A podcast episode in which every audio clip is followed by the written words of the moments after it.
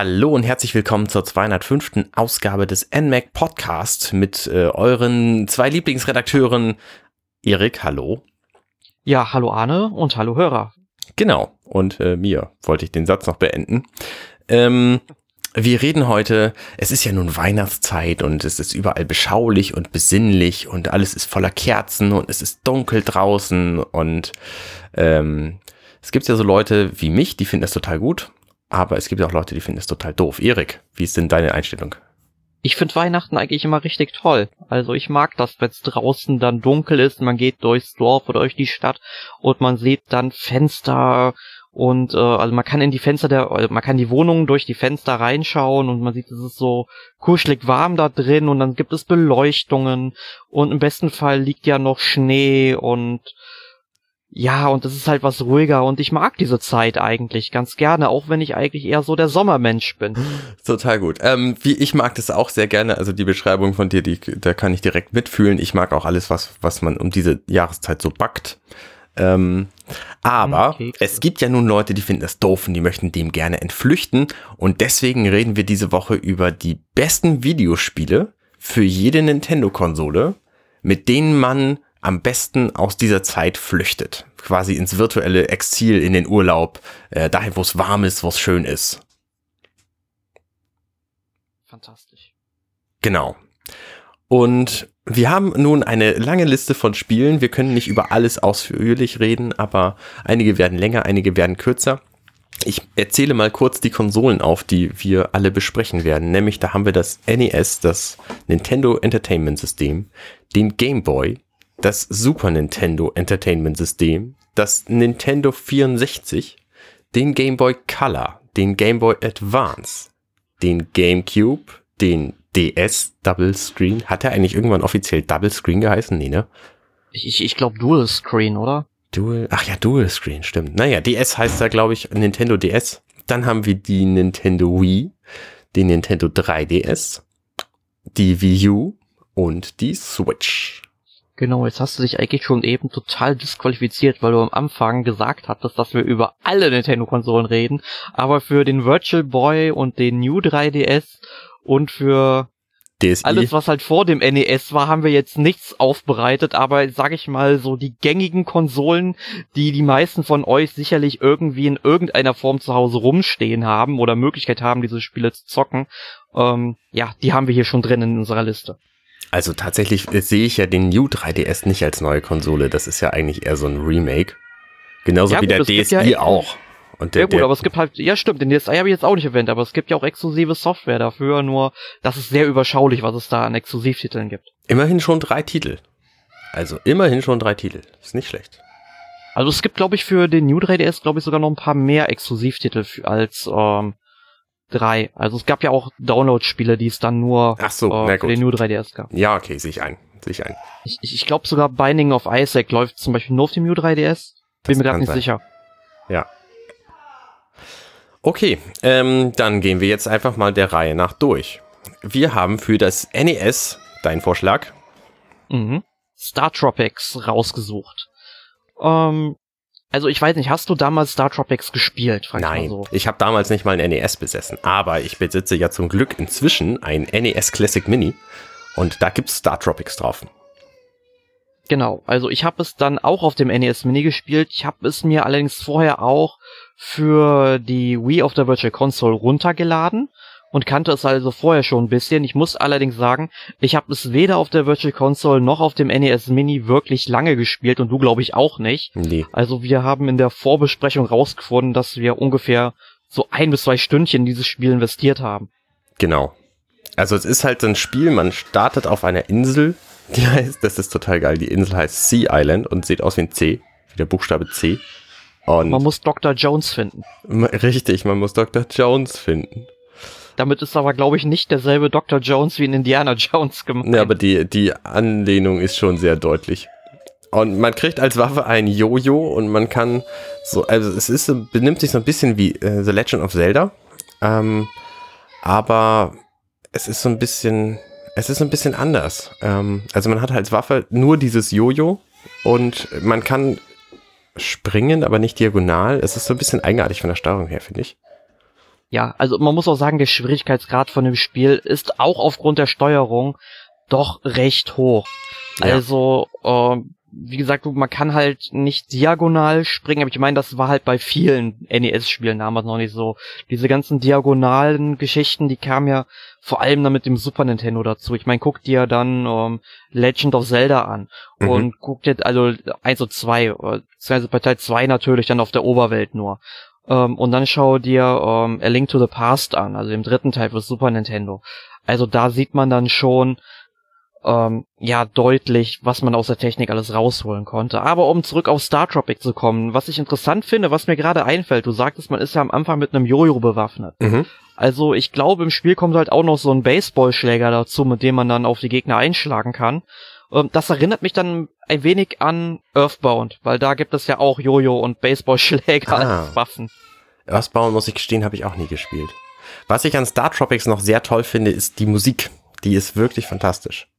Ja, also man hat direkt irgendwie so ein Insel-Setting, Flair. Ja. Durch die Musik. Also die, die Musik ist halt, die hat auch so einen Ohrwurm-Charakter. Ich meine, es ist halt so 8-Bit-Dudelei, äh, aber es ist eine schöne 8-Bit-Dudelei. Mhm. Ja. Auch auf einer Insel ähm, spielt unser nächster Titel für den Game Boy, nämlich The Legend of Zelda Link's Awakening. Erik, hast du das Uhu. gespielt? Ja, natürlich habe ich das gespielt. Also, das, ich sag mal so, meine erste Berührung mit diesem Spiel, also ich hatte, sage ich mal, zwei erste Berührungen mit diesem Spiel. Also die erste wäre, ähm, da hat äh, der Nachbarsjunge von meinem Patenonkel, der hat halt einen Gameboy gehabt und da, der hat mir den dann immer mal in die Hand gedrückt, als ich noch keinen Gameboy hatte, also das ist schon sehr lange her, wie man merkt. ähm, und da habe ich dann eben auch mal so ein bisschen Zelda gespielt. Das war im Grunde auch meine erste Zelda-Erfahrung. Mhm. Und später hatte ich dann Zelda 3 auf dem Super Nintendo gehabt, also ähm, A Link to the Past. Und dann war ich tatsächlich nochmal in Urlaub und habe dort halt einen Jungen kennengelernt, der das auch gespielt hat. Und wir hatten dann auch mal äh, Gameboy-Spiele getauscht gehabt für einen Tag. Und da habe ich dann auch ein bisschen Link's Awakening gespielt. Aber als ich es dann irgendwann selbst in den Händen hatte, da habe ich es dann richtig, richtig gefeiert, weil es ein echt sehr, sehr schönes Abenteuer ist und auch ein großes Abenteuer. Es ist echt erstaunlich, wie viel da auf so ein kleines Gameboy-Modul passt, also was es mir so eine verdammt fantastische Geschichte erzählt. Mhm. Das war auch tatsächlich mein erstes Zelda und ich halte das auch immer noch für eines der allerbesten Zelda-Spiele überhaupt. Ähm, und was das Spiel halt in diese, ähm, wir müssen der Kälte und dem Weihnachten entfliehen Kategorie bringt, ist dieses Insel-Setting, weil das spielt nicht in Hyrule wie äh, mehr oder minder alle anderen Zeldas, sondern das spielt auf der Insel Kokolind und Link wird im, schon im Vorspann des Spiels, ähm, hat er irgendwie ein Schiffsunglück und wird dann da angespült. Und äh, da, damit beginnt man quasi das Spiel. Also er wacht zwar auf, wie fast in jedem anderen Zelda-Spiel auch, aber eben nicht in einem Bett, sondern am Strand. Und dieses ganze Setting finde ich halt sehr, sehr gelungen. Ah, fast. Also ich sag mal so, er wird an den Strand angespült, aber er wacht tatsächlich dann erst im Bett auf, wenn er dann von Marin und Tarin dahin gebracht wird. Stimmt, jetzt wo du es sagst. Oh, meine Erinnerung trübt mich. Was mich ein bisschen, äh, was meine Erinnerung mich auch immer trübt, ist, wenn ich mich dran erinnere, wie ich dieses Spiel zuerst gespielt habe auf meinem Gameboy mit dieser goldenen Cartridge, dann war das Spiel bunt. Tatsächlich war es nur grün, grau, äh, hellgrün, dunkelgrün. Gameboy typisch. Und es gab dann später eine bunte Version, die ich nicht so gerne mochte, weil die, ähm, weil die leicht andere Übersetzung hatte und weil ich fand, dass das Spiel diese Farbe nicht braucht. Also, wie gesagt, in meiner Erinnerung war sie schon bunt. Ähm, ja. Also erstmal muss ich dich fragen, bist du sicher, dass du eine goldene Cartridge hattest? Weil ich kenne sie halt wirklich. Nee, ich meine, nee, Spiel, nicht, nee, nee, nee, nicht die, nicht die äh, goldene Cartridge, die, die Cartridge war grau, aber das Logo war so goldglänzend. Das war halt das Ach Besondere. so, okay. Und die, ja, die Verpackung, das, das die Umverpackung war auch golden. Ja. Ähm, ja, was hast du gerade nochmal danach gesagt? Jetzt habe ich gerade den Faden verloren. ähm, dass ich finde, dass das Spiel gar keine Farbe braucht, weil das, ähm, ah, weil, genau, weil die Farbe entsteht beim Spielen äh, automatisch und man, auch dieser Farbdungeon, der dann in der späteren Version dazugekommen ist. Ich finde es ein bisschen schade, dass es in der Virtual Console tatsächlich nur die Bunt-Version gibt und nicht die originale Version. Das ist dann auch äh, leider die Version, die ich bis heute nur besitze, weil ich habe halt das eine Spiel, also die ursprüngliche Gameboy-Version, mal meinem besten Freund damals ausgeliehen Und irgendwann ist es da so passiert, dass die Mutter mal so alle Sachen, die die halt nicht mehr brauchen, irgendwie eine Kiste gepackt hat und dann ab nach Russland zu den Verwandten geschickt hat. Mhm. Und ja, jetzt liegt das Spiel vermutlich irgendwo in der russischen Föderation in irgendeiner Kiste rum. Okay. Und äh, ich werde es vermutlich nie wiedersehen. Also das ist schon auch ewig her, aber ich meine, juckt mich jetzt nicht so, ich habe halt die Virtual Console Version, aber du hast dann eben schon was angesprochen mit der Übersetzung. Also ähm, ich meine, bei der ersten Übersetzung, da hat, durfte sich Claude Moise ja noch richtig, richtig austoben. Also ich weiß ja noch, wenn man diese komischen Glibberteile da mit dem Zauberpulver besprüht hat, da haben die, glaube ich, gesagt, nie ohne Kondom. Mhm. Und, Gib ähm, mir deinen Saft, ich geb dir meinen. ganz genau. Und man musste ja, ähm, ich glaube, von irgendeiner Nixe den Bikini dann finden. Kann Richtig. das sein? Ja. Genau, und das, daraus haben sie dann irgendwie eine Perlenkette gemacht. Ich meine, da haben sie irgendwie den Humor getötet, so ein bisschen. Ja. Aber, aber es war ja trotzdem noch viel Humor drin, weil es ist ja auch eines der exotischsten ähm, Zelda-Abenteuer, womit man ja irgendwie schon halbwegs sagen kann. Ich meine, es gab ja auch später nochmal Anspielungen auf andere Nintendo-Serien, also sprich vor allem Super Mario. Ähm, ich meine, es gab einen Kettenhund in der Stadt, ja. Ähm, dann gab es, man hat irgendwann mal ein ähm, ein Foto in die Hand bekommen, wo dann halt Prinzessin Toadstool abgebildet wurde, also Peach. Oder ähm, ich glaube, man konnte sogar mit Mario telefonieren, wenn ich mich richtig erinnere. Und es liefen in den 2D-Abschnitten Gumbas rum oder diese, mhm, ja. äh, wie heißen die Blöcke, die immer runterfallen? Ähm, diese Chomp, Chomp, nee, das Stomp, ach, ich weiß es Wump, nicht. Wump, heißen die Wump, Wump oder so? Ja, das ich, kann sein. Wump. Diese Mario-Blöcke genau, mit den Stacheln. Ja, ganz genau, die dann halt da runterfallen. Also da waren schon sehr viele Anspielungen drin und es gab ja auch eine Yoshi-Puppe und ach und all das. Also das heißt ja im Grunde, dass beide Serien mehr oder minder im selben Universum spielen. Mhm, richtig. Gut, also wie gesagt, unsere Empfehlung für den Game Boy auf jeden Fall The Legend of Zelda Link's Awakening. Ähm, wenn wir ja schon von Yoshi und Mario sprechen, kommen wir, glaube ich, auch direkt zum nächsten Titel auf unserer Genau, Reihe. wir sind im Jahr 1996 angekommen und ähm, am 9. Januar kam nämlich in Europa ein Spiel raus, was ich gehabt und geliebt habe. Und zwar Super Mario World 2 Yoshi's Island. Ein absolut fantastisches Spiel. Schon allein durch die Grafik, die äh, aussieht, als sei das alles mit so einem Kreidestift gemalt. Ähm, das hat sich ja tatsächlich durchgezogen durch die Yoshi-Spiele, dass die alle irgendwie so ein bestimmtes Thema hatten in der, in der Darstellung. Und mhm. bei diesem hier fand ich es halt sehr gelungen. Das Spiel sagen viele Leute, es war total schwer, aber wie das bei allen Super Nintendo-Spielen bei mir so ist, ähm, ich fand die allesamt nicht schwer, weil ich da so wahnsinnig viel Zeit reingesteckt habe, dass ich sie alle ziemlich gut konnte. Also da, da stimme ich dir auch wirklich zu. Ich muss halt sagen, Super Mario World 2 Yoshi's Island war ja auch mein erstes Super Nintendo Spiel. Ich glaube, diese Anekdote habe ich schon ein paar tausend Mal im Podcast erzählt, aber wer sie immer noch mal hören möchte, ich habe ja mein Super Nintendo tatsächlich erst dann bekommen, als das Nintendo 64 schon auf dem Markt war. Mhm. Ich stand halt im Kaufhaus mit meiner Mutter und ich durfte mir halt zum Geburtstag oder was es auch war, dann halt eine der beiden Konsolen aussuchen. Und ähm, dann habe ich halt überlegt, ähm, ja, was soll ich mir jetzt holen? Nur Nintendo 64 hatte zu dem Zeitpunkt nur mein damaliger bester Freund und alle anderen hatten halt Super Nintendo äh, Konsolen und ich habe mich dann tatsächlich für Super Nintendo entschieden, was auch eine richtig gute Wahl war, vor allem für mich als Rollenspieler. Ich wäre, glaube ich, niemals der große Rollenspieler geworden, wenn ich nicht das Super Nintendo gehabt hätte. Mhm. Ähm, aber jedenfalls, Yoshi's Island, wie du das schon gesagt hattest, ähm, ich muss sagen, bevor ich es selbst besessen hatte, ähm, habe ich es halt immer mal wieder bei einem Freund gespielt. Und wir sind damals tatsächlich schon an dem zweiten Level andauernd verzweifelt, wo diese, ja, das waren ja im Grunde die Kettenhunde, die da runtergeflogen sind, immer diese Löcher in den Boden gehauen haben. Mhm. Also die, allein dieses, dieser erste Abschnitt von dem zweiten Level, der hat uns damals so fertig gemacht. Ähm, aber ich muss halt sagen, je mehr Zeit man in ein Spiel auch reinstecken möchte, desto besser wird man da drin.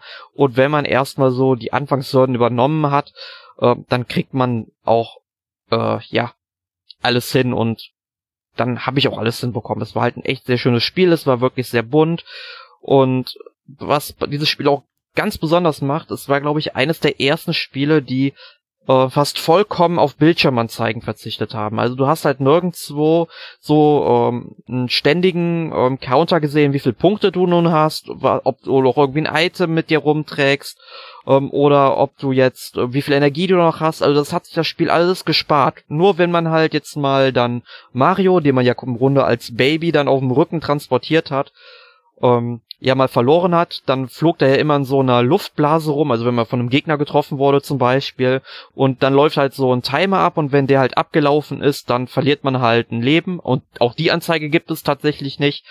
Ähm, aber nur dieser Counter wird halt nur so lange gezeigt, wie er dann auch in der Luft ist, bis man ihn eingesammelt hat und danach, ähm, ich glaube nur, wenn er dann unter äh, 10 ist, dann füllt er sich so lange auf, bis er auf 10 ist und verschwindet dann. Genau.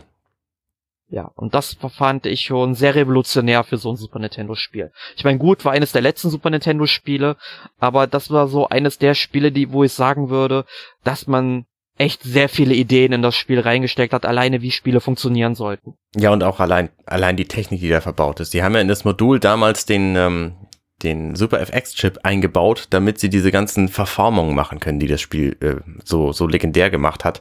Ähm, nämlich zum Beispiel dieses Wabern, wenn der Kamek irgendwas verzaubert oder die Blöcke, die äh, quasi 3D-mäßig in die Welt von Yoshi reinfallen, obwohl sie eigentlich zum Hintergrund gehören. Solche Elemente und auch Drehungen von allen möglichen, wenn man zum Beispiel Hubschrauber ist, ähm, also man, man konnte sich als Yoshi halt in alles Mögliche verwandeln und da gab's halt so Hubschrauber und Sprite-Drehungen und so. Das war halt alles mit diesem Super FX-Chip möglich.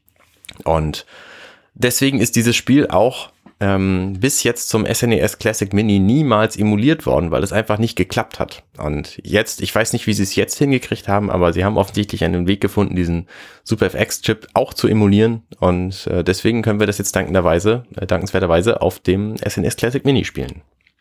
Ja, wirklich gut. Also sollte man sich anschauen, wenn man es nicht gespielt hat. Eines der besten Jump'n'Runs aller Zeiten. Richtig. Und natürlich spielt es eben auf dieser Inselwelt, deswegen ist es auch für unser Thema super geeignet.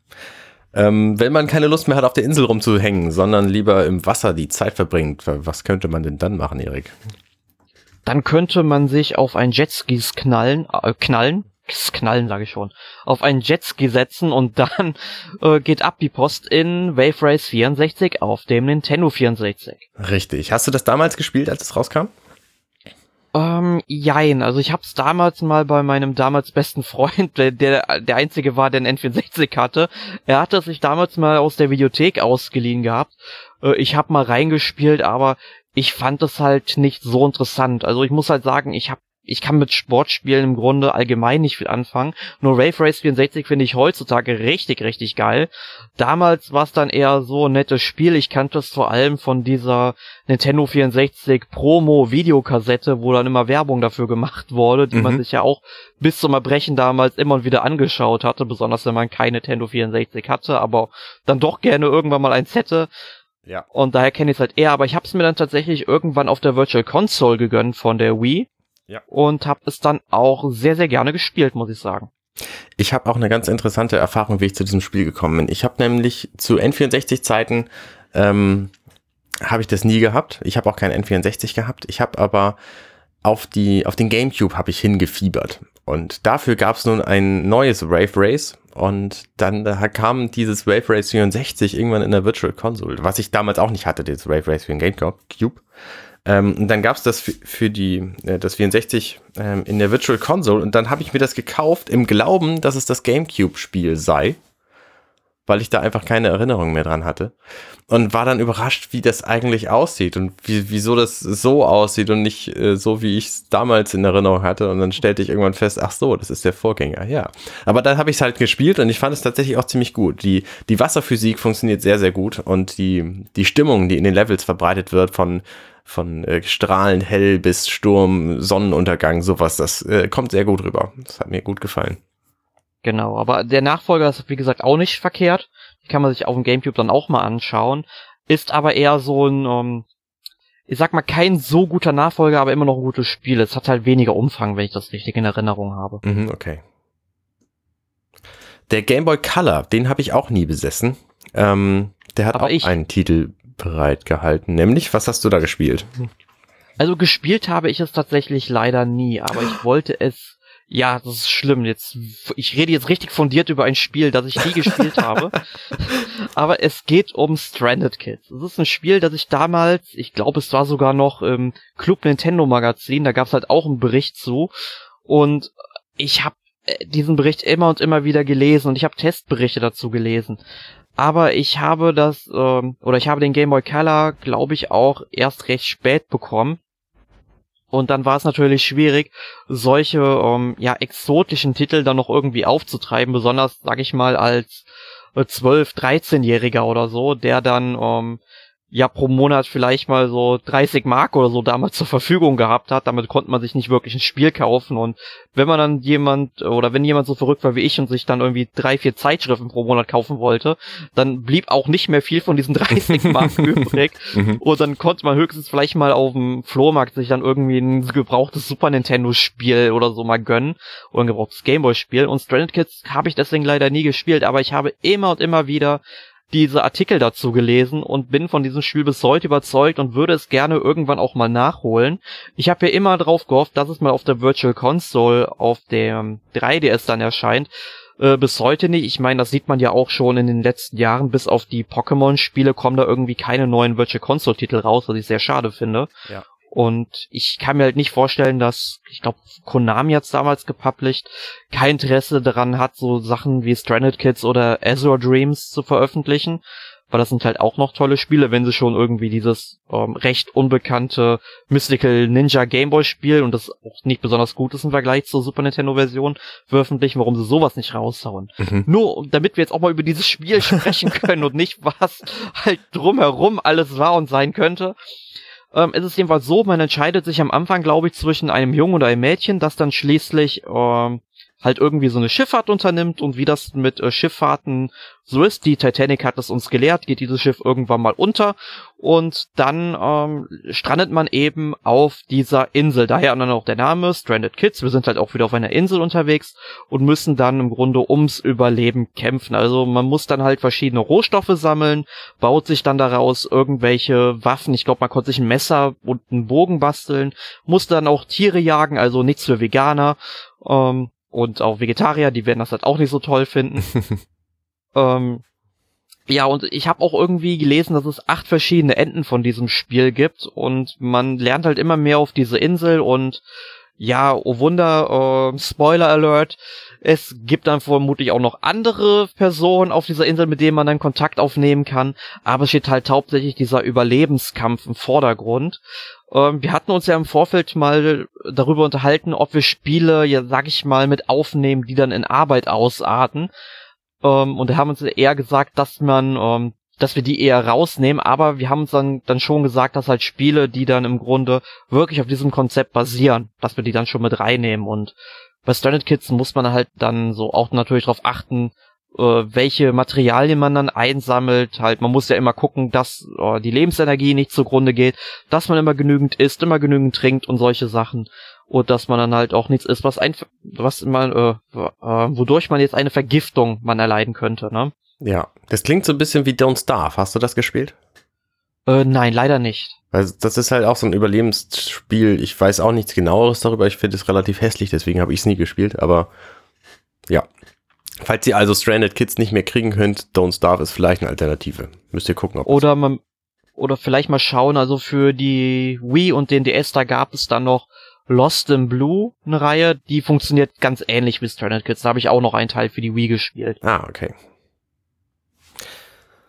Ja, so viel zum Game Boy, äh, zum, zum Game Boy Color. Ähm, der Game Boy Advance hat auch einige Titel und wir haben nun festgestellt, die Game Boy Advance Titel von, aus der Mario-Welt, die sind alle im Grunde Remakes. Ähm, aber es gab einen Titel, der ziemlich gut war, nämlich Harvest Moon Friends of Mineral Town ich finde das ja so schön, wenn du sagst, ähm, dass es halt alles mehr oder minder ähm, Remakes waren und wir gehen dann auf Harvest Moon Friends of Mineral Town ein, was ja im Grunde eigentlich nur ein Remake von Harvest Moon Back to Nature für die PlayStation 1 ist. PlayStation, ähm, wir, wir, sind hier in unserer schönen kleinen Nintendo-Welt, wir denken gar nicht an andere Konsolen, das gilt nicht. Gibt es gar nicht. es gibt nur Nintendo. Nein, aber um, ähm, Friends of Mineral Town ist wirklich eines der besten Harvest Moon Spiele, die es wirklich ähm, gibt, auch wenn es, sag ich mal, auf einer Vorlage basiert, die dann im Grunde genauso gut war, aber hier hat man dann eben den Vorteil, dass die Ladezeiten wesentlich kürzer waren. Ähm, und man konnte es dann halt eben auf einem kleinen Gameboy-Screen spielen. Und ja, was soll man so groß zu Harvest Moon sagen? Man ist halt auf einem Bauernhof, man muss dann seine Felder bestellen, man muss sich um Tiere kümmern und man nimmt halt soziale Kontakte mit den Dorfbewohnern auf und erlebt im Grunde alle vier Jahreszeiten in diesem Spiel und muss sich auf die dann entsprechend einstellen. Also dann gibt es irgendwie irgendwann im Herbst kann man dann Pilze sammeln, im Sommer ist man dann am Strand unterwegs und so weiter und so fort und im Winter kann man halt dann nichts mehr anpflanzen, aber wir möchten ja auch nicht über den Winter heute reden. Wir möchten ja lieber über so fröhliche Sachen reden. Genau, so Urlaub und so. Eigentlich, ähm, eigentlich soll, haben wir uns überlegt, wir wollen ja, hast du ja gesagt, keine Spiele, die in Arbeit ausarten. Deswegen ähm, kommen manche Spiele einfach nicht in Frage. Ähm, dieses Spiel ist ja jetzt eigentlich auch Arbeit, aber es gibt ja nun auch Leute, die machen so auf dem Bauernhof Urlaub. Und das ist, glaube ich, genau das, was dieses Spiel hier wieder gibt. Ähm, ich muss gestehen, ich habe Harvest Moon nie gespielt. Wie läuft denn das da mit den Jahreszeiten? Spielst du die quasi in Echtzeit? Das heißt, im Winter ist da Winter und im Sommer ist da Sommer oder läuft es irgendwie schneller ab? Nee, also das läuft halt äh, ganz anders ab. Also du hast jetzt im Grunde so ein Konzept wie bei Animal Crossing im Kopf. Ne? Das kenne ich auch nicht. Gut, also jedenfalls äh, über Animal Crossing kommen wir ja später nochmal zu. Jedenfalls äh, bei Harvest Moon ist es so, äh, je nach Spiel ist es natürlich unterschiedlich, wie lange eine Jahreszeit ist. In der Regel sind es dann immer 30 Tage, also dass halt ein Jahr aus 120 Tagen besteht und ein Tag ähm, dauert dann ungefähr so 15 bis 20 Minuten. Aber da muss man sagen, das ist dann immer noch von Spiel zu Spiel unterschiedlich. Wenn du zum Beispiel die Urepisode auf dem Super Nintendo anschaust, ähm, da ist, war der Tag dann im, im Grunde eigentlich unendlich. Also du, hat, du bist dann halt morgens um 6 Uhr aufgestanden und wenn dann abends um 18 Uhr die Sonne unterging, dann blieb die einfach unten und die Zeit lief einfach nicht weiter.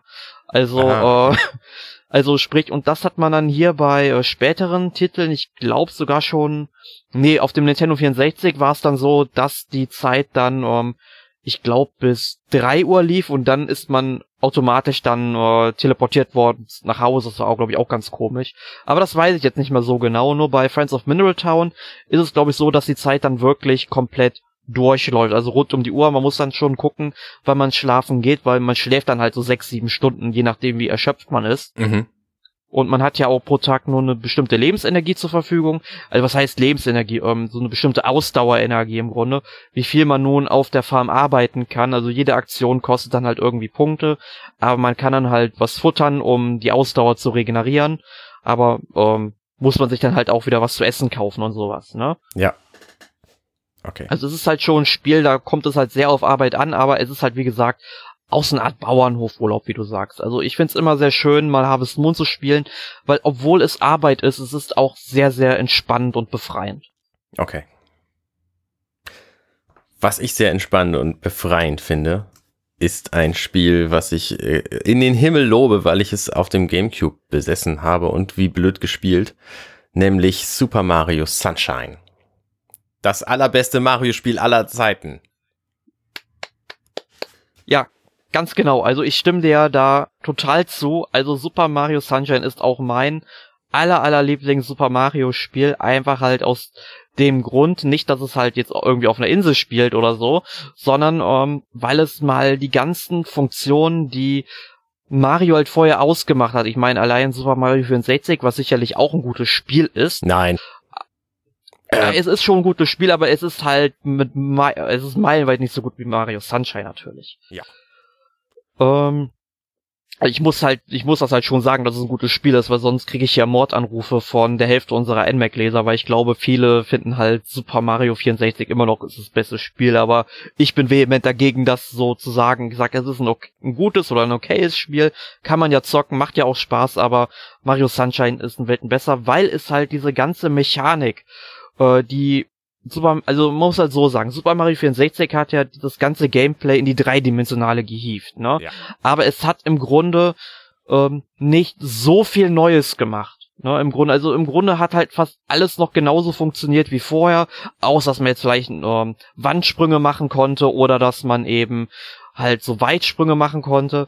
Ähm, aber das war halt so die logische Konsequenz. Und hier hast du halt einfach mal die. Moment, Moment, Moment. Da, da muss ich jetzt aber kurz einhaken. Mario 64 war schon ein absoluter Meilenstein. Es gab vorher kein Spiel, das das so gemacht hat wie, wie Super Mario 64. Und die haben sich extrem viele Dinge, die uns jetzt als logische Konsequenz vorkommen mögen, ähm, haben die sich halt ausgedacht und es gab's vorher alles nicht. Also von daher, es ist schon eine wahnsinnige Leistung, dieses Spiel überhaupt auf die Beine gestellt zu haben und beim ersten Versuch so ein gutes Spiel zu liefern.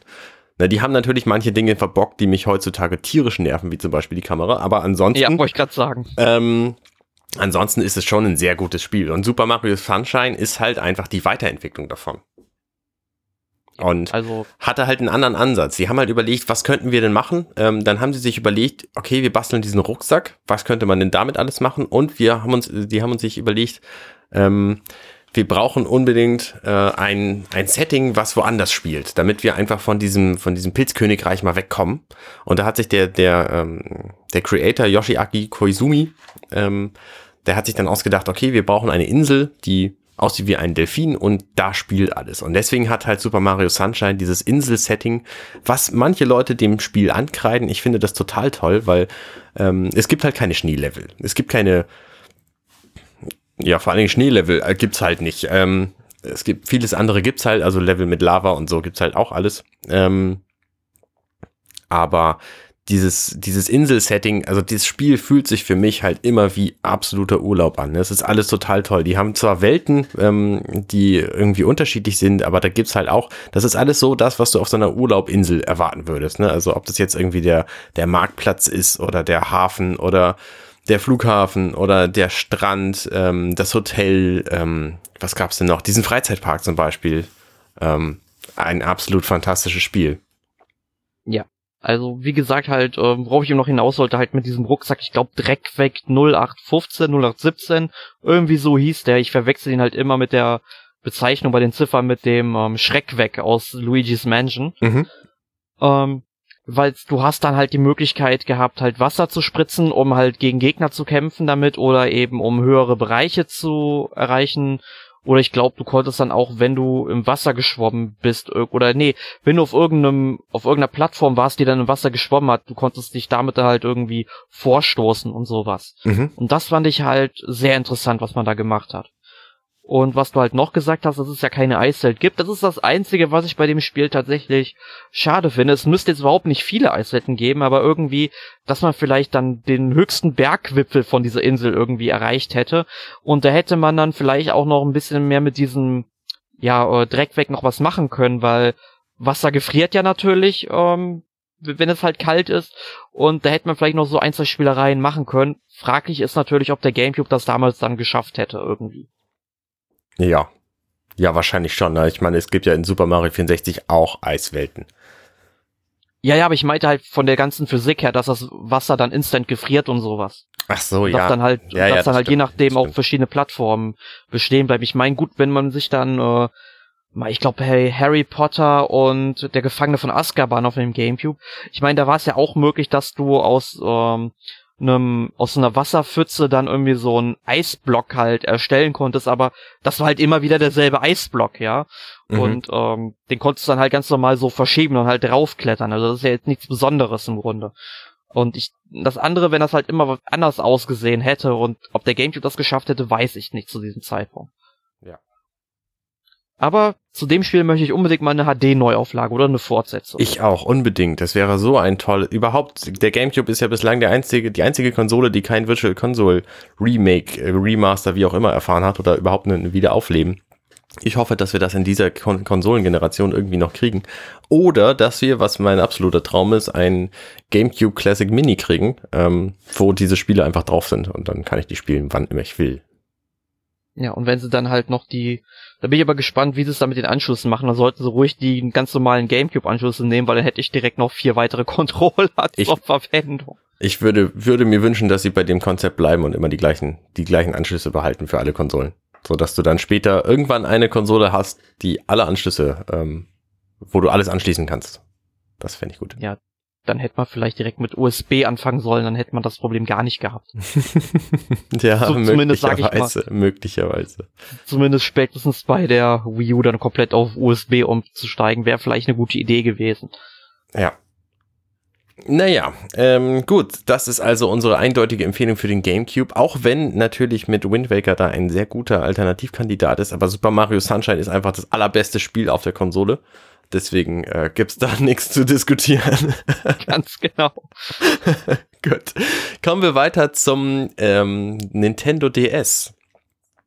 Mit, wie heißt dieses Spiel? Da habe ich ja gar keine Ahnung von. Animal Crossing Wild World. Dobutsu no Mori. Das wäre der japanische Titel gewesen im Grunde. Uh. Ich weiß aber nicht, ich weiß nicht, Wild the World doch. Ich weiß es nicht, ob es dann, äh, oder Wild Sekai, ich weiß es nicht, ähm, wie, wie, wie der japanische Titel bei dem Titel genau komplett gewesen wäre. Jedenfalls, ähm, du hast eben schon gesagt, Animal Crossing hast du nicht gespielt. Richtig. Das Einzige, was ich tatsächlich gespielt habe, ist jetzt diese Handheld-Umsetzung, die vor ein paar Monaten, Wochen auf den Markt gekommen ist und da habe ich so anderthalb Tage mir das angeguckt und dann gelassen. Hand, ach so, du meinst die Smartphone-Umsetzung? Ja, ja, genau. Ach so, ja, nee, uh, die habe ich gar nicht erst angerührt, weil ich habe damals, ich habe ein Jahr lang ungefähr in Mitomo investiert, habe das täglich gemacht und ich dachte mir irgendwann, warum sollte ich mich nochmal mit irgendeinem Nintendo ähm, ja. Spiel beschäftigen, was auf dem Smartphone rauskommt und ich habe mir gesagt, mich interessieren die Sachen nicht, ich bleib lieber bei den klassischen Nintendo-Spielen, weil da kriege ich direkt ein vollwertiges Spiel, muss dann nicht irgendwann Geld für irgendwas ausgeben, um mehr davon zu haben. Richtig. Ähm, und deswegen ähm, ich meine, wenn sie sagen würden, sie machen ja richtig vollwertige Spiele, die sollen, dann zeigt einmal 10 Euro dafür oder so, dann wäre das vielleicht was anderes. Aber so, ähm, nee, bleibe ich dann doch lieber dann bei 3DS und Switch aktuell. Jedenfalls, Animal Crossing Wild World, ich muss da dazu sagen, das ist so genau der Titel der Reihe, den ich, glaube ich, am wenigsten gespielt habe. Mhm. Vielleicht habe ich Happy Home Designer noch was weniger gespielt. Aber ähm, ich habe davor Animal Crossing auf dem äh, GameCube, was ja im Grunde der zweite Teil war. Es gab ja vorher schon mal eine Nintendo 64-Version, äh, die ja nur in Japan erschien. Aber die auf dem GameCube, die habe ich dann wirklich, ich glaube, über ein Jahr gespielt, immer mal wieder, weil es halt wirklich ein neuartiges Konzept für mich war. Was ist denn das äh, Konzept? Erzähl das doch mal unseren Hörern, die keine Ahnung von Animal Crossing haben und vielleicht dem Redakteur, der hier mit dir den Podcast macht. Gerne. Jedenfalls, äh, du erstellst hier am Anfang halt ein Menschlein, das dann in die große, weite Welt hinaussieht, fährst dann halt am Anfang mit einem Zug, beantwortest da halt ähm, so einer sprechenden humanoiden Katze. Ich, ich glaube, Timo heißt die. Ich bin mir okay. gerade nicht, ich, ich, ich bin mir gerade nicht ganz sicher, weil es schon etwas länger her. Du beantwortest dann halt ein paar Fragen und äh, dadurch, je nachdem, wie du die beantwortest, ähm, sieht dann später auch dein Äußeres aus. Also sprich, ähm, ich glaube, das bezieht sich halt nur auf die Haare und die Augen, weil die sind halt, äh, das Menschlein selbst ist halt doch sehr, ähm, sehr äh, dürftig animiert, möchte ich mal sagen. Also es mhm. kommt halt ohne großartige Animation aus. Klar, Emotionen werden halt schon irgendwie im Spiel gezeigt, wenn du dich halt freust oder lachst und sowas, ne? Also keine Frage. Und ja, dann musst du halt ein Haus in der Stadt beziehen oder im Dorf eher gesagt. Oder eigentlich ist es ja ein Wald, ne, wo man lebt. Also daher ja Dobutsu no Mori. Also Dobutsu heißt ja übersetzt Tiere oder Tier und Mori ist ja der Wald, also Wald der Tiere im Grunde. Okay. Ähm, deswegen finde ich, sag ich mal, den, ähm, ich glaube den äh, Englisch, ich glaube in den USA heißt es auch Animal Forest, also den, den Titel finde ich auch irgendwie besser als Animal Crossing, aber ja. äh, sei es drum. Jedenfalls, ähm, ja, dann musst du halt dein Haus, äh, ich sag mal, du das Haus musst du erstmal abbezahlen. Das Haus abzubezahlen musst du halt Sachen sammeln. Sprich, du schüttelst Früchte von Bäumen, du fängst Insekten oder angelst äh, Fische mhm. oder sammelst am Strand Muscheln ein so weiter und kannst die dann äh, verkaufen und dann zahlst du halt deinen Kredit von dem Haus ab und dann sagt er, hey, du hast den jetzt abbezahlt, jetzt kannst du das Haus aber noch größer machen, ne? Und brummt dir direkt den nächsten Kredit auf und so. ne? und das geht halt ein paar Mal so weiter und irgendwann sind die uh, Summen so horrend, ne, dass man halt teilweise wirklich Wochen braucht, um das abzubezahlen, ja. Ja. Äh, wenn man dann täglich spielt, heißt das, das sonst noch Moment, Monate. du sagst gerade Wochen, das heißt, das Spiel läuft tatsächlich in Echtzeit? Ganz genau. Also sprich, äh, wenn du jetzt, wir haben jetzt zum Beispiel 11.49 Uhr bei der Aufnahme, dann ist es halt auch im Spiel 11.49 Uhr vormittags. Mhm, und okay. entsprechend, ähm, wenn es dann halt abends ist, dann ist es dann auch dort im Spiel abends und dann ist auch der Laden geschlossen und so. Da kannst du halt abends auch nicht einkaufen. Obwohl es gibt dann halt je nach Spiel immer so einen kleinen Trick. Also ich glaube zum Beispiel beim Animal Crossing auf der Wii ist es so, wenn man dann nachts zum Laden geht und dann mit der Schaufel ein paar Mal dagegen hämmert, dann wird der Ladenbesitzer Tom Nook ein bisschen ungemütlich, kommt dann halt im Schlafanzug raus und sagt, was willst du? Und dann kannst du halt trotzdem reingehen und einkaufen. Ich weiß nicht, ob es jetzt auch bei Animal Crossing Wild World ähm, so läuft. Nur was ich halt bei Animal Crossing Wild World nicht so toll fand, ist, dass halt ähm, alle vier Spieler direkt in einem Haus leben. Also vorher war es so, dass du halt an so einem Platz gewohnt hast, wo dann vier Häuser standen und jeder der vier Spieler, die du dann eben auf dem auf dem Speicherplatz anlegen kannst, also die halt in diesem Spiel mitspielen können, ähm, haben dann halt ihr eigenes Haus gehabt. Jetzt teilt man sich irgendwie ein Haus und das fand ich halt nicht mehr so toll. Mhm. Aber es ist halt ein Spiel, ähm, das spielt man immer mal wieder gern so zur Ablenkung. Es ist halt sehr beruhigend, es ist sehr ruhig und man kann ja dann auch, mit Glück buddelt man halt auch Fossilien aus, die man dann im Museum spenden kann. Dann steht auch immer dabei, wer von den Leuten, die halt in deiner Stadt wohnen, ähm, das gespendet hat und so. Ist halt sehr interessant. Und dieses Spiel kann man also gar nicht spielen, wenn man zum Beispiel ein voll arbeitender Mensch ist und in der Woche tagsüber nie Zeit hat, sondern nur abends irgendwie nach 22 Uhr zum Spielen kommt dann bleiben einem einfach manche Aspekte immer verschlossen, oder wie sieht es aus? Ja, nicht wirklich. Also du, wie gesagt, wie ich es eben gesagt habe, so manche Sachen, da hat man ja die Möglichkeit, aber es gibt ja dann auch äh, Angelwettbewerbe und so weiter. Gut, die laufen dann meistens am Wochenende ab.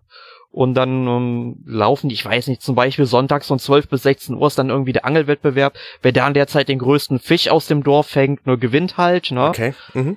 Äh, und solche Sachen. Und es gibt natürlich auch ähm, Feierlichkeiten wie Silvester und Weihnachten, wobei man da sagen muss, da haben die ähm, dann das schon so geortet, dass man eher von diesen traditionellen christlichen Festen dann irgendwann weggegangen ist oder buddhistischen Festen dann ja. und dann irgendwie was ähm, Einheitliches gemacht hat, damit man nicht für jede Region auf der Welt dann das irgendwie anpassen muss. Ja. Ähm, und solche Sachen. Also man, man kann schon Spaß mit dem Spiel haben, aber ich glaube, äh, man sollte schon gucken, dass man auch mal dann in seiner Mittagspause oder so dann vielleicht mal eine halbe ein halbes Stündchen das Spiel investieren kann, wenn man dann wirklich alles von dem Spiel wirklich erleben will. Ähm, für die Leute, die jetzt kein DS haben, gibt es da eine aktuelle Version von? Ist da was äh, angekündigt ja, die die Version so? äh, wäre ja Animal Crossing New Leaf für den 3DS. Okay. Für die Wii U kam gar keins und dann gab's halt nur Let's Go to the City für die Wii. Okay. Und ähm, ja, aber ich weiß nicht, die Wii-Version macht nicht mehr so viel Sinn, weil ja die Wi-Fi-Connection abgeschaltet ist, also man kann es auch nicht mehr online spielen. Deswegen, ähm, New Leaf ist da, glaube ich, momentan eine ganz gute Alternative, aber es wird nur eine Frage der Zeit sein, bis das Spiel auch auf die Switch kommt. Okay. Das klingt interessant. Also ich habe es tatsächlich vorher noch nie gespielt und finde es jetzt auf den ersten Blick ist verkehrt, äh, auf den ersten Hör ähm, gar nicht so schlecht. Hört sich gut an. Ähm, was wäre denn deine Empfehlung für die Wii? Welches Spiel man da am besten spielen sollte? Ja, also bei der Wii sieht es so aus, dass mir dann auch die Wahl, welches Spiel wir da nehmen, auch recht schwer gefallen ist. Und dann war ich den Listen am durchstöbern, was wären so gute Spiele für den Sommer oder für Reisen.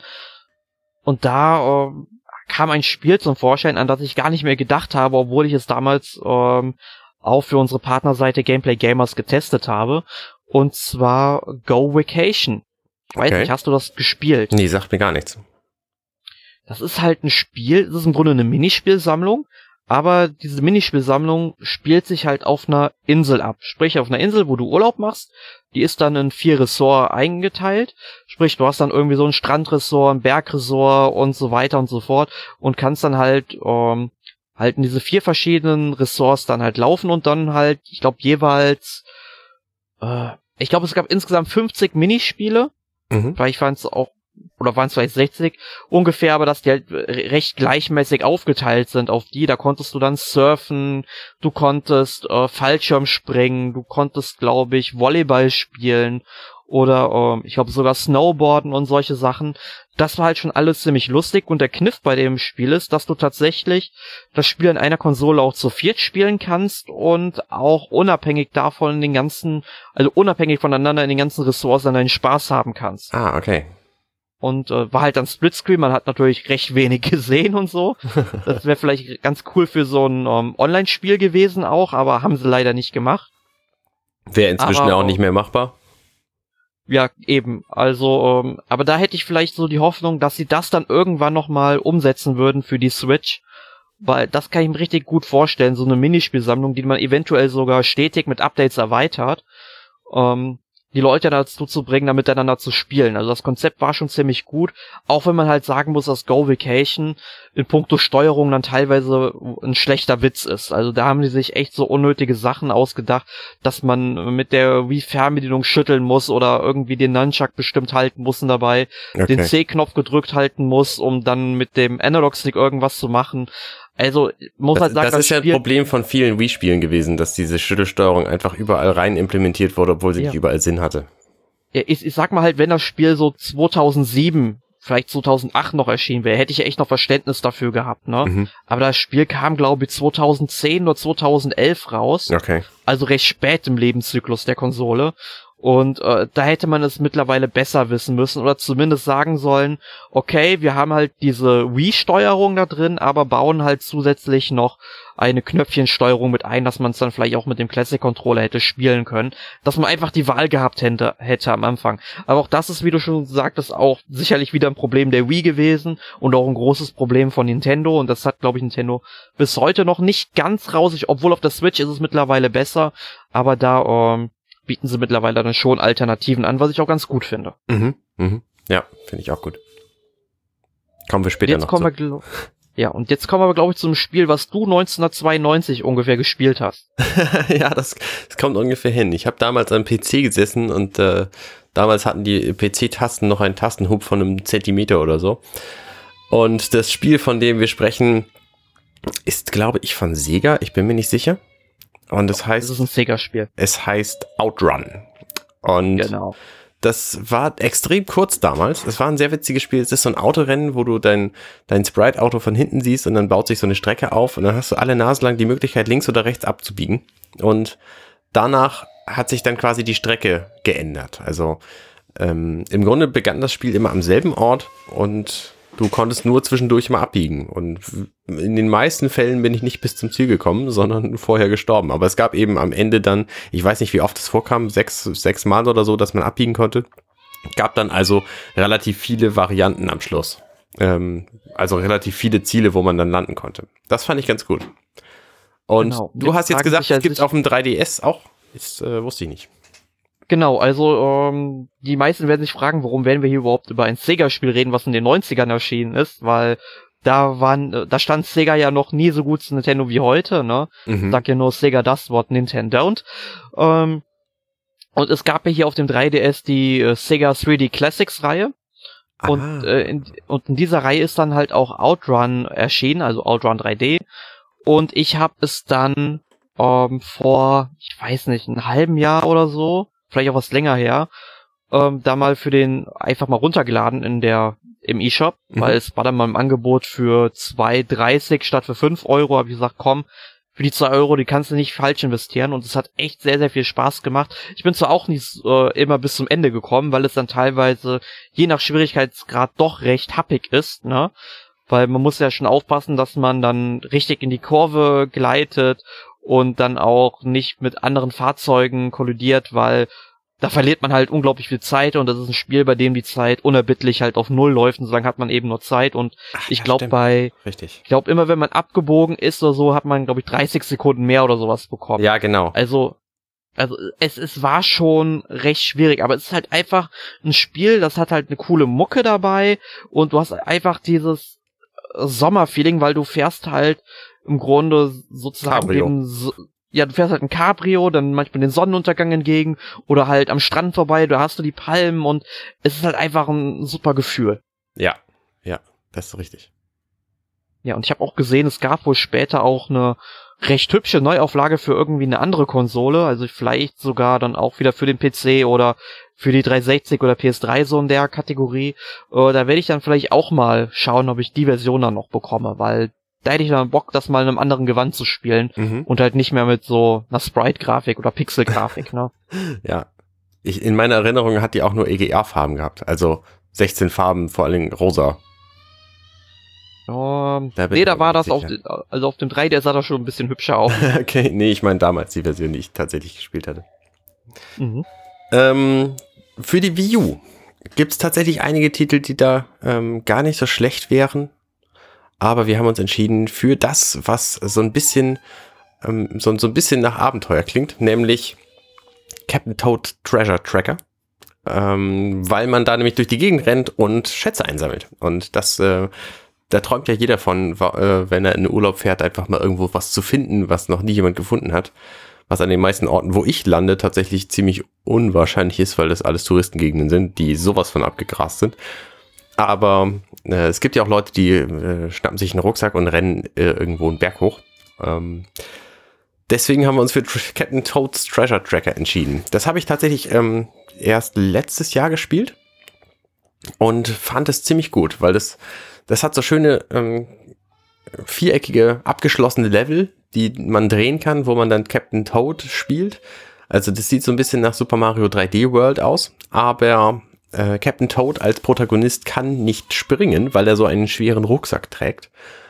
Was ich total geil finde als Begründung, sondern er rennt ja, halt immer nur rum und es ist so, ist ja so auch logisch irgendwo. Natürlich, es ist halt so ein, so ein Rumlauf-Rätselspiel. Das heißt, er muss dann irgendwie Plattformen bewegen, um hoch und runter zu kommen oder kann halt auch runterspringen, aber muss dann auf anderem Wege irgendwie Leitern wieder hochklettern oder so.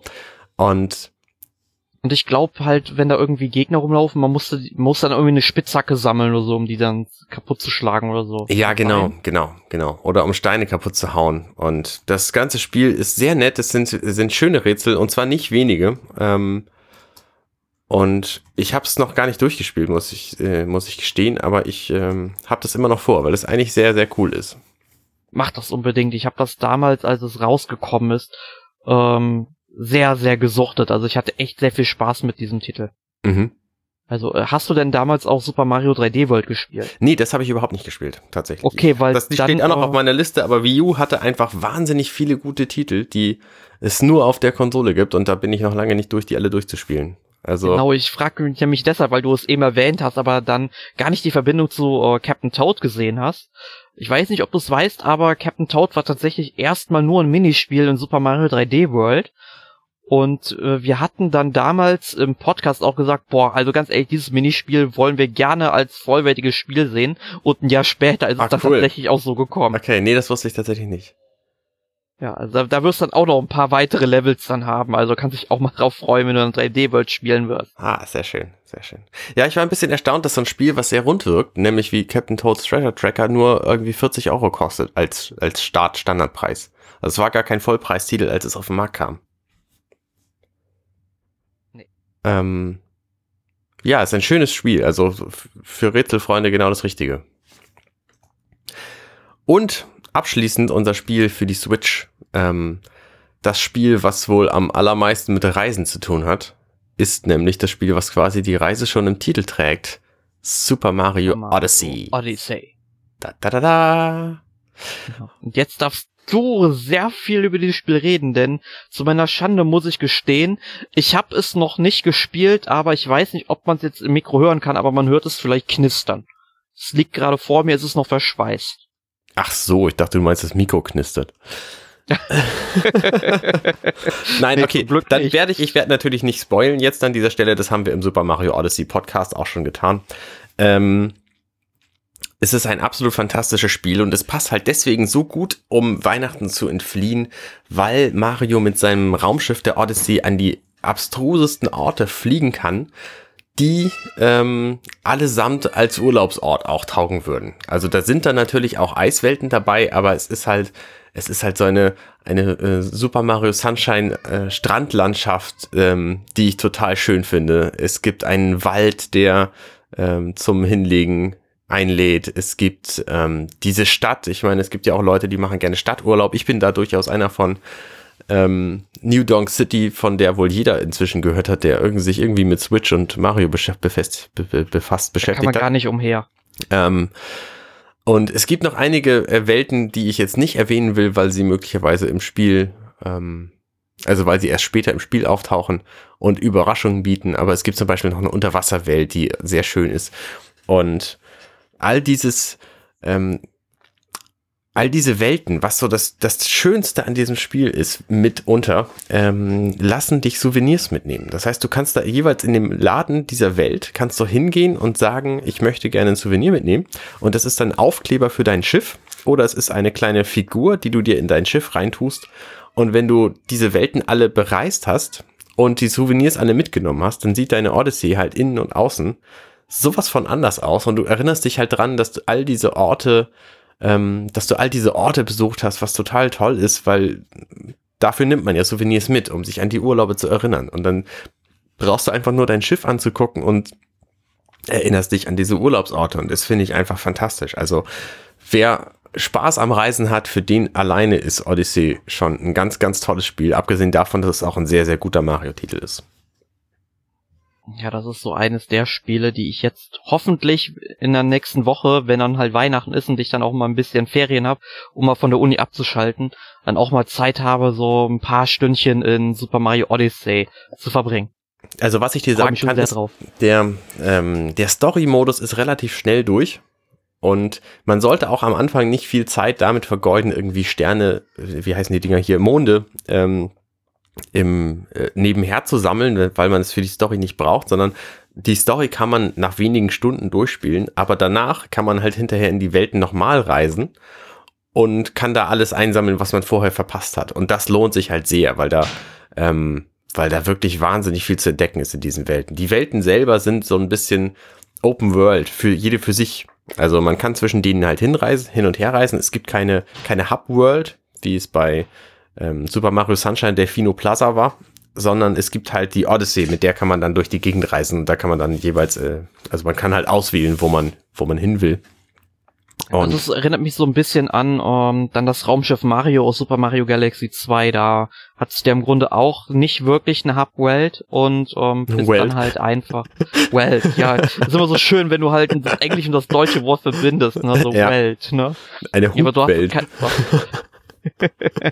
Du, du, du hattest dann halt einfach nur dieses Raumschiff auf so einer Map und bist dann halt dahin geflogen, wo du hin wolltest. Ne? Genau, ja.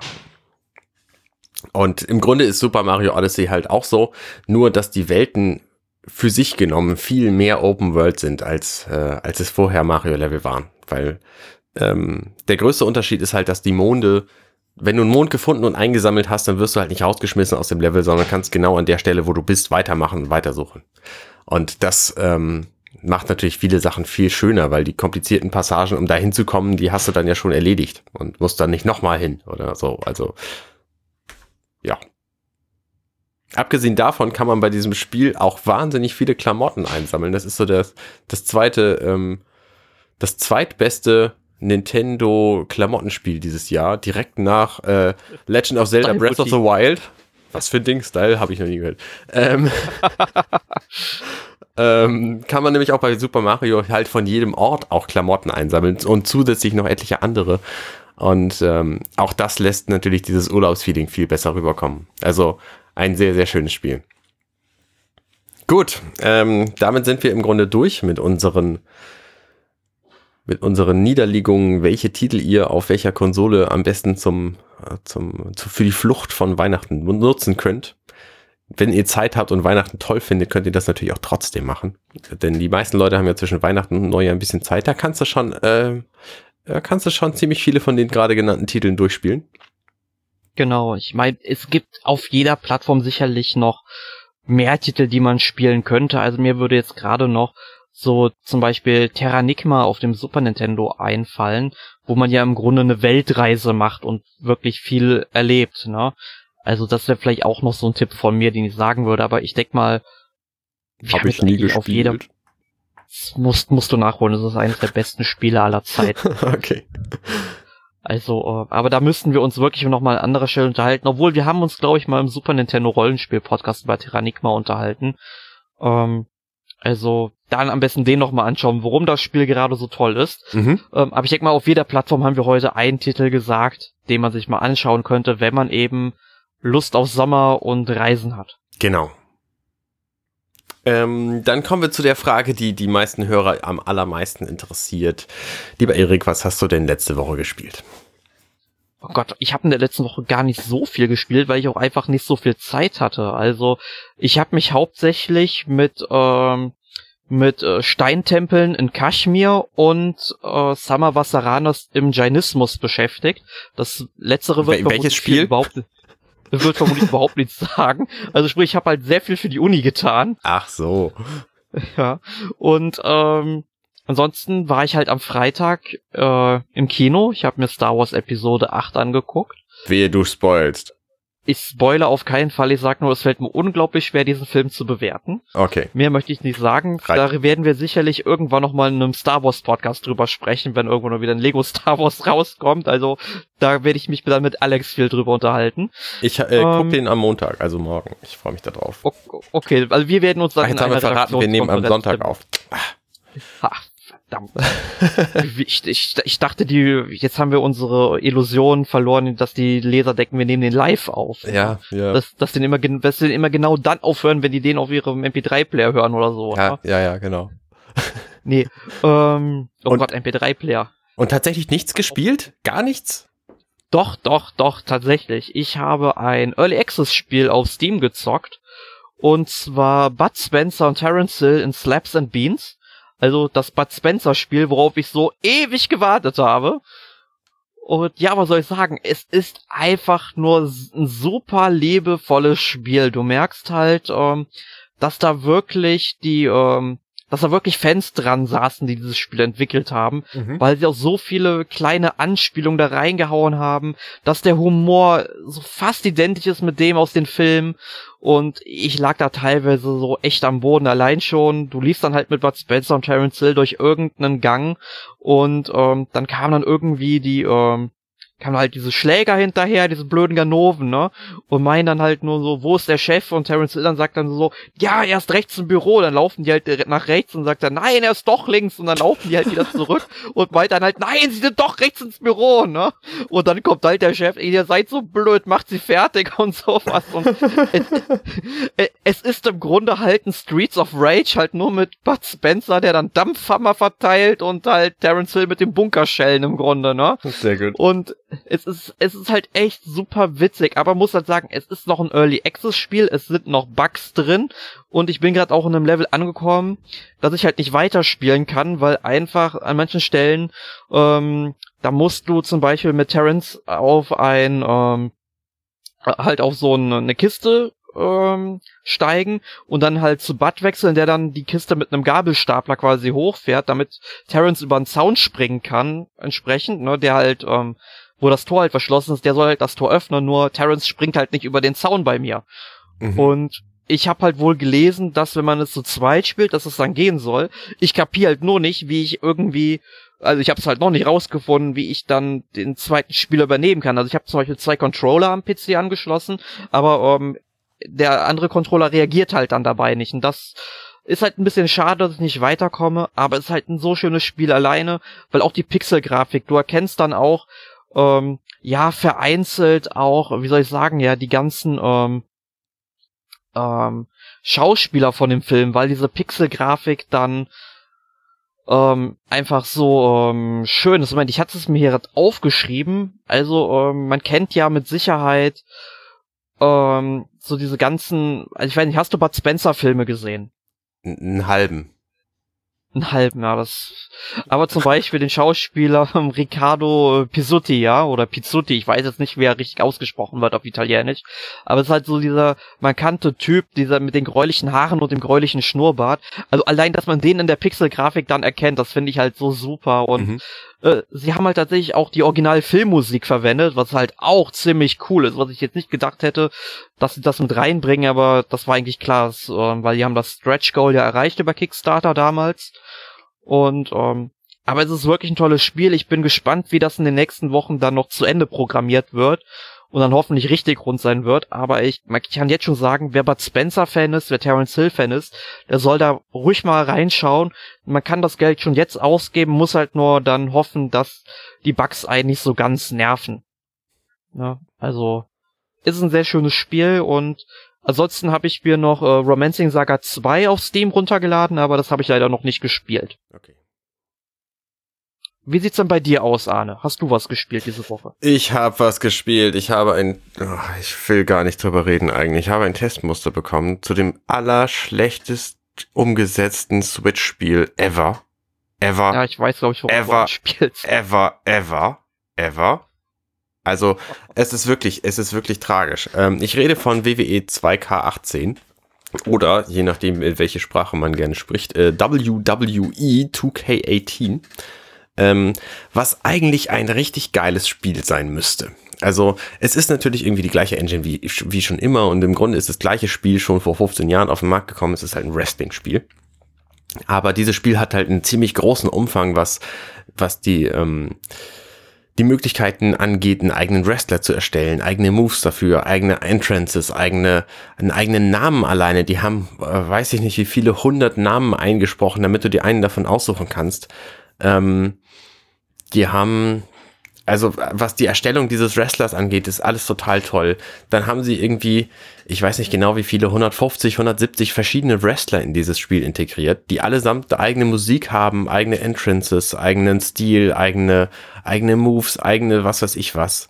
Die haben äh, etliche Matchtypen integriert, vom Royal Rumble mit auf der Switch nur sechs Leuten parallel ähm, bis zu ähm, das übrigens ist ziemlich gut umgesetzt. Also du merkst nicht, dass sie nur sechs Leute haben, sondern es fliegt dann halt immer einer raus, bevor der nächste reinkommt und du denkst, das gehört halt so.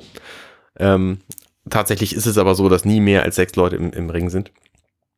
Ähm, es gibt Ladder-Matches, es gibt ähm, was, was ich weiß. Also der Umfang ist wirklich fantastisch von diesem Spiel. Das Blöde ist, dass das Spiel einfach ruckelt ohne Ende dass der Sound zwischendurch aussetzt. Also du hast halt immer so einen Hintergrund-Cheering von den, von den Fans und ab und zu geht diese Spur einfach aus. Sondern hast du nur noch die Geräusche von den Wrestlern im Ring und die Spur mit den Fans ist dann halt aus. Dann kommt so ein Kommentar und irgendwann puff, fängt das, da fängt es dann wieder an, ähm, dass die Fans wieder, wieder Geräusche machen und ähm, dann setzt das, das Spiel einfach mal für eine Sekunde lang aus. Ähm, die, das ganze Spiel insgesamt ähm, lässt sich vermuten, dass du äh, im Grunde ein bisschen schnell unterwegs bist, weil das Spiel nämlich so auf 70, auf, auf 30 bis 70 Prozent Geschwindigkeit läuft. Und das ist halt einfach ein absolut untragbarer Zustand. Ne? Das Spiel ist eigentlich voll geil so. Und man kann es momentan auch so ein bisschen spielen, wenn man halt darüber hinweg sieht, dass es zwischendurch hakt, dass der Sound aussetzt und dass das ganze Spiel super lahm ist. Und das ist halt, ne, also wenn das Spiel an so einem Spiel nicht funktioniert, dann kannst du eigentlich wenig Positives sagen. So, das war also das eine, was ich gespielt habe. Und dann habe ich noch diesen, also das war das gute Spiel. Und dann habe ich noch diesen total schlechten Titel gespielt. Den habe ich vielleicht schon mal von gehört. Das ist dieses äh, Legend of Zelda, ähm, Bread of. Ähm, da haben wir nämlich mit dem, also ich spiele das mit meiner Frau zusammen. Da haben wir nämlich den zweiten Teil des DLCs jetzt angefangen. Und ich finde es ganz cool. Also da kriegt man irgendwie so eine so ein Schwert und muss damit ähm, so Gegnerlager aus, ausnocken und das macht wirklich Spaß und ich weiß noch nicht genau, wie es weitergeht, aber es geht danach auch noch ein bisschen weiter und ähm, ich freue mich, dass ich jetzt mehr Story in diesem Zelda-Spiel habe, was wirklich fantastisch ist. Breath of the Wild natürlich rede ich von. Ähm, naja, also da, da redest du bei mir mit dem Falschen. Also ich finde, das Spiel ist ja kein gutes Zelda. Ich finde, es ist ein ganz tolles Spiel. Ich wünsche mir auch, dass es wieder so ein Zelda gibt wie Link's Awakening für die Switch. Das hätte ich sehr, sehr, sehr gerne. Aber ähm, ich finde auch Breath of the Wild ist ein tolles Spiel. Ja, also als Spiel finde ich es nicht schlecht, aber ich finde es als Zelda schlecht, muss ich sagen. Das stört mich jetzt nicht. Ne? Zeldas waren immer irgendwie unterschiedlich, also. Ja, aber keines war so schlecht wie Breath of the Wild, muss ich ehrlich sagen. Also ich könnte mich über das Spiel manchmal richtig auskotzen, glaube ich. Kann man machen. Ich meine, es gibt ja auch Leute, die finden Star Trek gut und mögen Star Trek Discovery nicht, aber das ist vielleicht ein Thema für einen anderen Podcast. ja, wenn wir irgendwann mal über Star Trek Videospiele reden, dann gab es ja auch ein paar auf Nintendo-Konsolen. ähm, naja, wie gesagt, ich mag das Spiel und ich finde auch schön, dass es, äh, dass es jetzt noch mehr zu, zu, ähm, zu erleben gibt für mich und ähm, freue mich. Lohnt sich denn, sag ich mal, der Season Pass so im Verhältnis von dem, was es bietet, zum Preis? Ich würde sagen, ja. Also, ich bin da natürlich so ein bisschen, ein bisschen vorbelastet, weil ich sowieso die Collectors Edition gekauft habe und die schon seit März bei mir rumlag, während ich meine Switch erst am 27.10. zu Super Mario Odyssey bekam. Ähm, ich finde ich find das Spiel total gut und äh, das, dieser DLC bietet einfach noch mehr Story und mehr zu entdecken und mehr zu machen. Und äh, das ist in dieser Welt sehr schön. Die Welt ist nicht, ähm, ich finde sie nicht zu leer, also es gibt schon genug zu tun, aber es stört mich halt auch nicht, wenn da noch mehr drin ist. Und ähm, ich habe einfach das Gefühl gehabt, nach dem, nach dem Plattkloppen von Ganon am Schluss, äh, eigentlich hätte da noch mehr kommen müssen. Ich hätte gerne noch mehr gewusst. Und das, worüber ich gerne mehr gewusst hätte, das wird genau in diesem DLC behandelt, nämlich die, die anderen Champions, die anderen Recken. Ähm, wie sind die eigentlich zu ihrem Status gekommen und so. Und genau das ist wohl das Thema dieses DLCs. Ich weiß selber nicht genau, was da passiert, aber angeblich kriegt man irgendwie die Entstehungsgeschichte mit in irgendwelchen Rückblenden.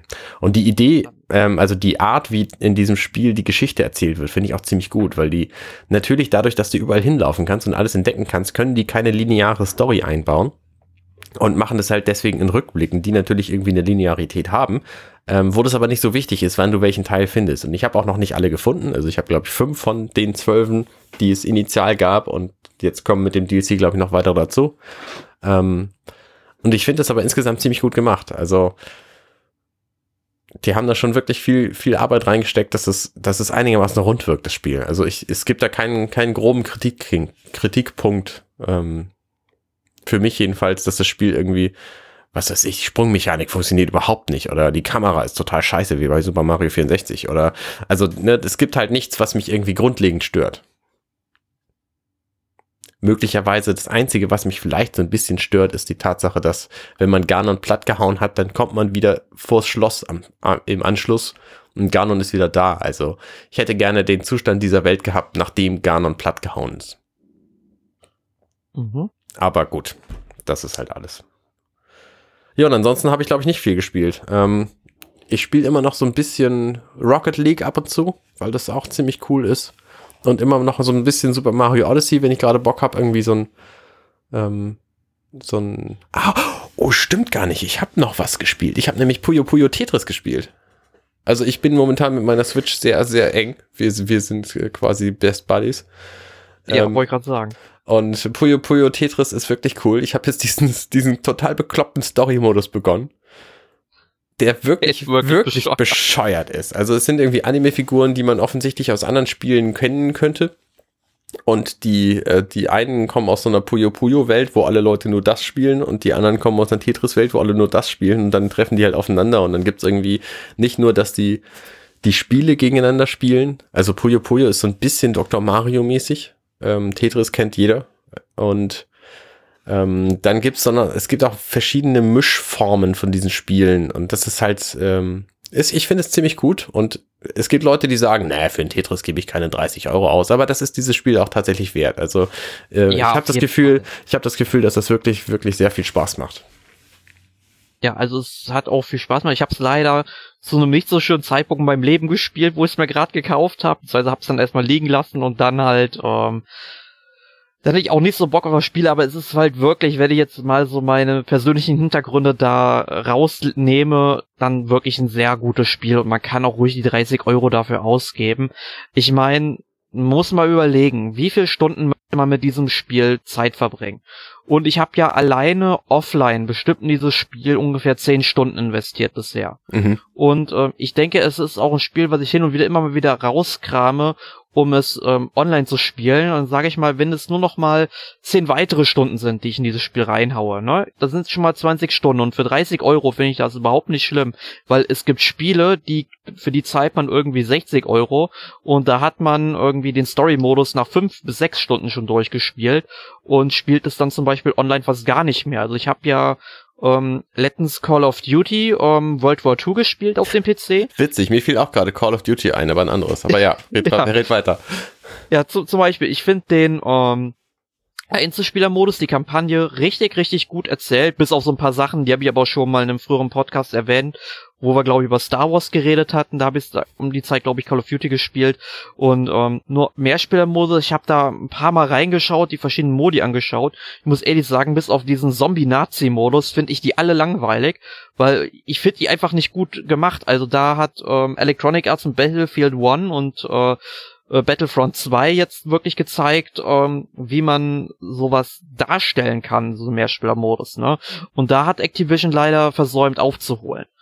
Und ähm, aber wie gesagt, ähm, ich habe auch äh, Lust schon irgendwann nochmal Call of Duty World War II, also in den, Mehr äh, den Einzelspielermodus einzusteigen oder zumindest den Zombie-Nazi-Modus weiterzuspielen, weil der echt lustig ist. Mhm.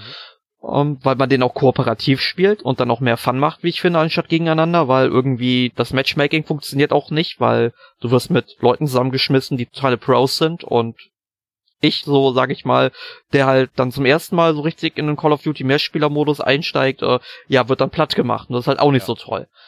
Ja, ne? aber halt wie du, weil ich halt sagen wollte, äh, das Spiel kostet halt 70 Euro. Ich habe dann sechs, sieben Stunden mit der Einzelspielerkampagne gehabt und dann vielleicht jetzt noch drei Stunden in den ähm, Mehrspielermodus investiert und das tat mir dann, also ich habe es jetzt natürlich gestellt bekommen als Testmuster für Gameplay Gamers, ne? Aber ganz ehrlich, wenn ich es mir gekauft hätte, ich hätte mir, also ich hätte mir irgendein Körperteil abgebissen, ja? Also, mhm. ne? Fände ich schon sehr schade. Also da macht man mit Puyo Puyo Tetris weniger falsch, wie ich finde. Ja, auf jeden Fall. Man könnte sein Geld auch deutlich schlimmer investieren, zum Beispiel in dieses äh, WK18 WWE. Ähm, aber ich finde, man kann sowieso Geld und Spaß kann man schlecht gegeneinander rechnen. Also wenn ich mir zum Beispiel am Montag jetzt Star Wars äh, angucke, dann kostet das halt relativ viel Geld für die zwei Stunden, die der Film dauert.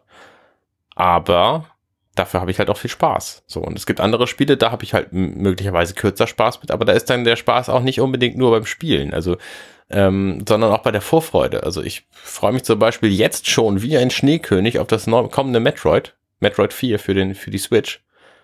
Obwohl ich da noch gar kein Geld für investiert habe und obwohl ich gar nicht weiß, was es werden wird und wer das überhaupt programmiert, das steht ja auch noch nicht fest. Also, also es steht hoffentlich fest, aber es ist noch nicht proklamiert worden, wer das nun macht. Also, ähm, und das sind ja nicht die Retro Studios. Genau, es sind eben nicht die Retro Studios, die die anderen gemacht haben, sondern es ist irgendwer Neues. Aber das heißt ja auch nichts. Gerade bei, bei, bei Metroid haben wir ja gerade kürzlich gelernt, ähm, dass ein neues Studio da wirklich geniale Spiele rausbringen kann. Denn Samus Returns ist wirklich sehr, sehr, sehr gut geworden.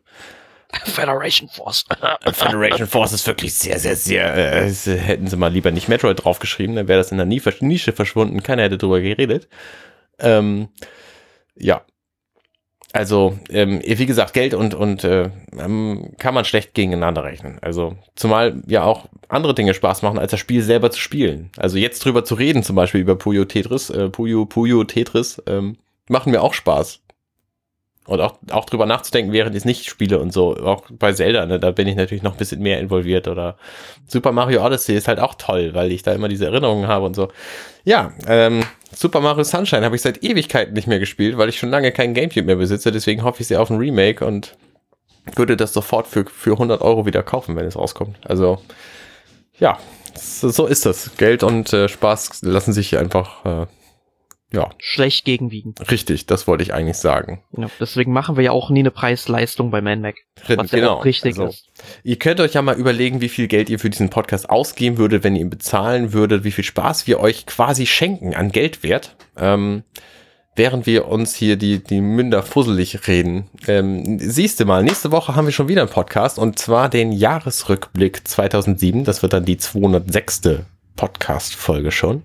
Wow, ja, so viel. vor allem 2007 da reden wir dann über Super Mario Galaxy und, und, und was, was kam noch raus? Ich, ich glaube Metroid Prime 3 Corruption kam raus, Pokémon Battle Revolution, ja. Ähm, ja. Äh, WarioWare und äh, Excite, äh, Excite Truck. Mann, mein Gott, war das ein Spiel voller toller Titel.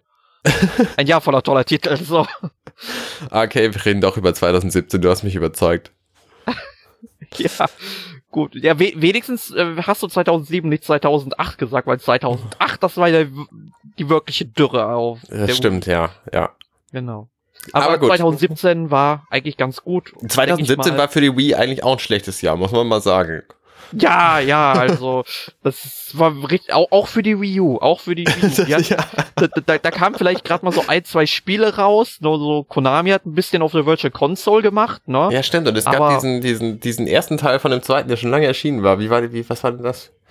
Äh, die War Mastered Edition von, wie hieß denn das Spiel noch? Ähm, Darksiders. Stimmt, das kam tatsächlich ja noch raus. Das kam tatsächlich diesen April oder so ja, ja, war im Grunde vermutlich einfach die 360-Version. Also ich kann mir nicht vorstellen, dass sie die wirklich remastert haben für die Wii U. Ja, weiß ich auch nicht. Weiß ich auch nicht. Hätte man eigentlich dann direkt schon für die Switch rausbringen können. Ja. Gut, ähm, Gut. dann wünschen wir euch ein schönes, geruhsames Weihnachtsfest. Das ist ja quasi schon jetzt demnächst gleich, bald. Wann immer das, ja. ihr das hört, auch gerade eben. Ja, wenn, also ich sag mal zumindest, wenn ihr vor Weihnachten den Podcast hört, wenn ihr den danach hören dann wünschen wir euch dann den frohe Weihnachten für das Jahr, in dem ihr es gerade hört, oder beziehungsweise das darauffolgende Jahr. Das nächste Weihnachten einfach. Genau. Viele tolle Geschenke wünschen wir euch und vor allem viele tolle Spiele. Vielleicht ist ja auch eines der Spiele dabei, über die wir heute gesprochen haben. Genau, vielleicht schenkt euch ja ein Freund äh, irgendwie ein, ein Legend of Zelda aus einer russischen Kiste oder so. Ja, wenn das wirklich passieren sollte, dann bitte Reklamation an mich, ja. okay. Ähm, und damit verabschieden wir uns für diese Woche und wünschen euch viel Spaß in der kommenden Woche. Bis zum nächsten Mal. Jo. Tschüss. Tschüss.